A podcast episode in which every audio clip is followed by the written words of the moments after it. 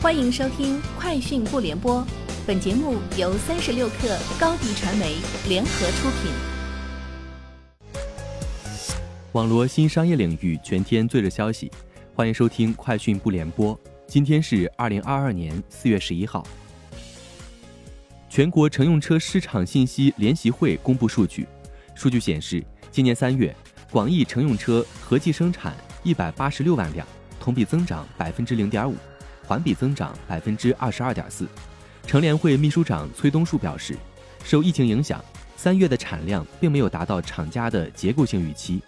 部分厂家的生产受到了极其严重的影响，损失较大，包括奥迪、宝马、奔驰等豪华车品牌都出现了严重损失，产量严重低于预期。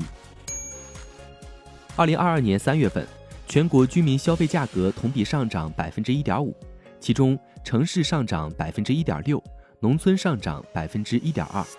食品价格下降百分之一点五，非食品价格上涨百分之二点二，消费品价格上涨百分之一点七，服务价格上涨百分之一点一。一至三月平均，全国居民消费价格比上年同期上涨百分之一点一。三月份全国居民消费价格环比持平，其中城市持平，农村持平，食品价格下降百分之一点二。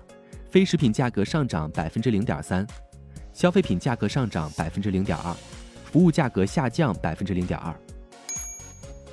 三十六氪获悉，印尼最大的互联网科技公司 GoTo 今日上市，市值超千亿人民币。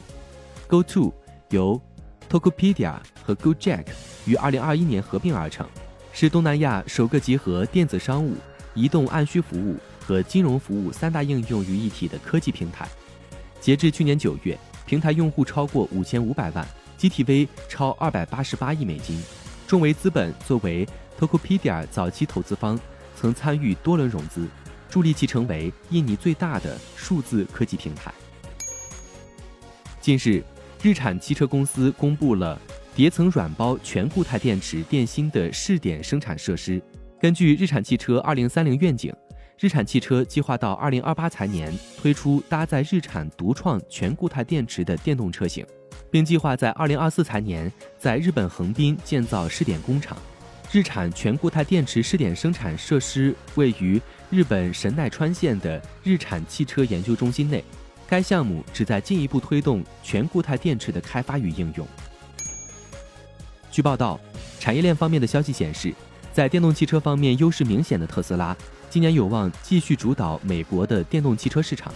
数据显示，今年一季度，特斯拉在美国市场销售十一万辆电动汽车，是豪华电动汽车市场的领导者，需求依旧远高于供给。特斯拉方面公布的数据显示，今年一季度，他们共生产三十点五四万辆电动汽车，向全球消费者交付三十一万辆。苹果周一确认，已开始在印度生产其畅销的 iPhone 十三智能手机。苹果目前在印度生产一些最先进的 iPhone 机型，包括 iPhone 十一、iPhone 十二和现在的 iPhone 十三，由富士康在当地的工厂组装；iPhone SE 和 iPhone 十二则由伟创资通的工厂组装。据报道，宝马首席执行官奥利弗·齐普策接受采访时称，预计半导体短缺将持续到2023年。齐普瑟说：“我们仍然处于严重的芯片短缺之中。”预计将在明年得到改善，但二零二三年也仍将面临基本的短缺问题。以上就是今天节目的全部内容，明天见。